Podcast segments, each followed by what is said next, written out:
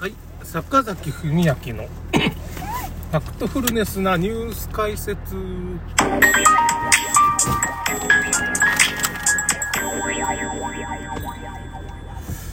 えーとですね、今日まあ日曜日、夜勤明けの日曜日、ちょっと3連続夜勤だったんで、ちょっと若干疲れてるんですけど、まあ、牛すじカレーをまた今日食べに行ったんですけどね、その、ちょっと早く着いた9時頃に行ったんですけど、ちょっと、牛すじの煮込みがまだ完全じゃないっていうことで30分ちょっと待ってやっぱいつものカレーでしたね。やっぱこのこの牛すじの煮込む時間とか大変なんだろう。やっぱりその長年の勘でこれぐらい煮込めばみたいなのがあるんだと思いますけど。今日店長さんがねなんかブログ見ましたよみたいなこと言われたんだけどあれ、ブログに書いたかなみたいな。書いてたかもしれんので、なんか書いたかなと思うんですけど、結構最近エッセイあんまり書いてなくてね、その、ノートにっていうとこあるんですけどね、ノートに書いたかなどうかなって思ったんですけど、なんか、やっぱこのラジオじゃないかなって思うんですけどね。だからその写真を載せてたからね、あの、ちょうどその牛すじカレーの店舗のこう、裏側から載せてる写真をね、載せてたから多分、気づいたんじゃないかな。僕、僕じゃないかみたいな。なんか、多分その内容的に牛すじカレーの煮込み時間がどうのとか、まあそういう話を、いろいろ難しいっていう話を、まあ店長さんが僕がその話を聞いたから、多分その僕が多分書いたんじゃないかって思ってくれたんだと思いますけどね。わからない。多分 ラジオじゃないかと思うんだけど、まあ、ブログみたいになってるんですけど、まあ、ラジオっていうか、内容的にはラジオっていうかね、で喋ったことだと思うんですけどね、なんか書いたかなぁノートの方の記事を見てもね、やっぱないんですよね。だからやっぱり、僕より、僕と別人なんか牛すじカレーファンが、まあ、毎回京橋朝市って言ってもね4時半から8時までの間に500食が完売するという伝説の牛すじカレー屋さんなんで僕と似たようなファンはいっぱいいるわけですよなんつうの何回食べても美味しいわけですよね。だから今回もだからその30分時間かけて煮込むことによっていつものその牛すじカレーの味を出したと。ってことなんだと思いますけどね。美味しかった今日。ちょっと今日はちょっと味わってあんまし急がずにね味わって食べたけどまあやっぱ牛すじが柔らかくて美味しいな。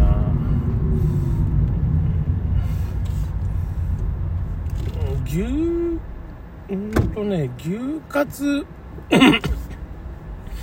店の名前っていうか店舗名みたいなのがあって牛カツ工房みたいな名前らしいんですよね。あ牛串か。すいません。牛カツなんだけど。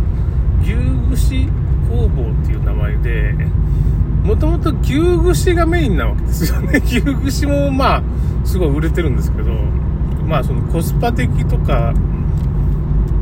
満足では、満足度では、まあ牛、牛すじカレーがすごい美味しいわけですよね。あれでまあ客が呼ばれるっていうかね、その、いや牛串も美味しいですけど、まあ、ちょっと食べたことないんであんま食べないんですけどね。まああれも、なかなか300円ぐらいでとか300いくらぐらいで売ってるんですけどまあいいかもしれないねあれもちょっと今度食べてみますね今度。一串ぐらい300円なのホルモンの寿司もまあ串もちょっと今度食べてみる牛牛すじカレーだけでねお腹いっぱいなんですけどね大体な。そうなことも美味しそうなんですけどまあ。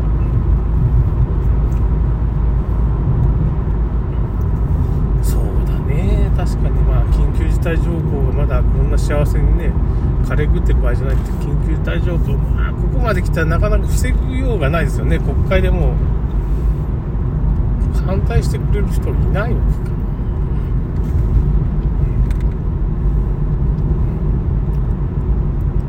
か多分このヒトラー政権みたいになるって言うたら、みんな分かってないんじゃないかな、議員さんも。そうでもないか。まあ、その辺をちゃんと話し合ってやってるかな。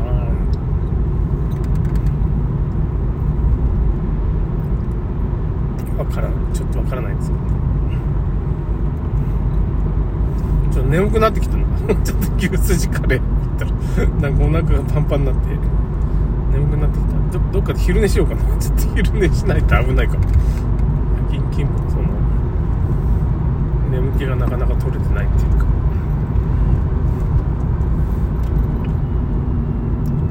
これどっかでちょっと昼寝せんともいいかもしれない。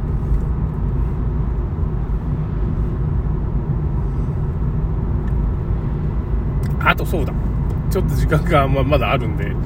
仮面ライダーの話しましょう。で新仮面ライダーって言って、庵野秀明さんとかね、エヴァンゲリオンとか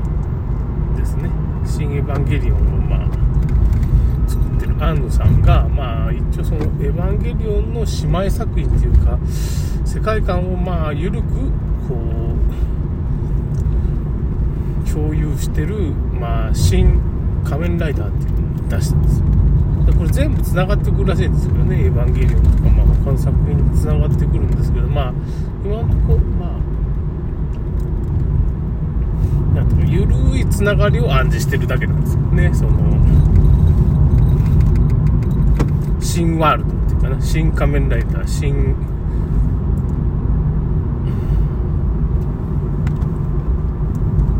まあそういうのをまあちょっとなんていうかねその共有してるとちょっと眠くなってきたもうダメだちょっとちょっと一回食べます。ああちょちょっと目が覚めてきたんでちょっとやります。新仮面ライダーの話なんですけどまあどうかな。一般の人が見たら楽しいかな。難しいかもしれんなでもまあ僕点数的に85点ぐらいかなみたいな点数つけました。だからねまあなんていうかな庵野秀明監督が好きな人は今までの従来の仮面ライダーみたいなノリジャンシになんか R12 みたいな感じのその12歳以下見ちゃいけないみたいな感じなんですかね。そういうのが作品に出てましたんでちょっと何ていうのかなそのやたらに流血するシーンみたいなのが多くて、まあ、ショッカーをこうまあ体とかをこう踏み潰してしまうようなとかねそういう仮面ライダーの強さ。仮面ライダー強いんだよっていうのをまあなんていうかなアピールするような場面が多かったですね。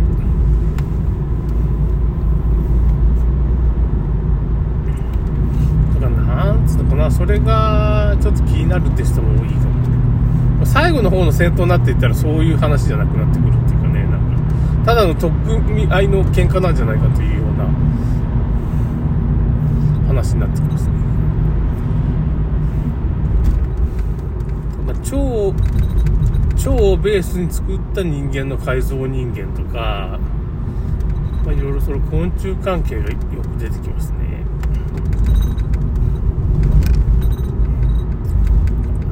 眠くなってきた危ない。危ない。ちょっとちょっと止めましょう。はい。ちょっと今家にやっと着きまして。まあちょっと居眠り運転になったら困りますからちょっと。えー、っとね新仮面ライダーですけど。いやーちょっとねその12歳以下っていうかね残酷シーンが最初ちょっとあってね仮面ライダーこう最初なんていうかなその改造された後にねちょちょっと若干前半だけネタバレなんですけど、なるべくネタバレしないようにいきたいんですけどまあ改造された後なんでちょっと制御が効かないっていうことでま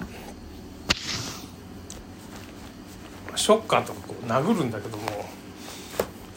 ぐちゃって顔を潰しちゃって 体潰しちゃって血が出るようなシーンがまあ最初あってグロいなみたいな感じなんていうな最初のとこがね、まあ、最後の方になったらだんだんそれなくなってくるんですけどまあ浜辺美波さんっていうかね緑川瑠璃子っていう緑川博士っていうのがまあねその本郷武っていう、まあ、主人公を、まあ、仮面ライダーにこう改造するんですけどその娘さんなんですけどね。娘さんとかがまあなかなか美人で。あの松雪松雪靖子さんっていう人かな？なんかちょっと似てるんですよね。なんかがちょっと若くなって美人になったような感じで。松雪だったかな？女優のね。名前がちょっとそうだったと思うんですけど。なかなかもうその美人を見てるだけでもいいかもしれない。なかなか。まあ主人公の人が、まあ、なかなかそういう仮面ライダーの孤独っていうかねなんか哀愁を感じる作品でしたね仮面ライダーね。なんかうんなんかヒーローの孤独とか哀愁みたいな。1号 2, 号ライダーも出てきたりねなかなか、まあ、予告編にちょっと出てたと思うんです。なかなか仮面ライダー良かったですね。あれバッタですけどね。昆虫食で出てきたんかもしれないな今その時代に合ってると。バッタなんでね。コオロギじゃないと。そういうことで。なかなか楽しかったですね。全体的にかっこいいっていうかね。戦闘シーンとかアクションシーン、まあ、なるべくなるべくっていうかそういうなんていうのか感情みたいなのもこう出てくるような結構熱い作品でもあったんでいいと思います。まあだけど何ていうのかなそのまあみんながみんなすごいっていう作品じゃないかもしれないまあなかなかすごいと思いますけどみんなが見たら面白いかっていうかどうかっていうのはちょっと微妙。賛否両論かもしれません。それでは終わります。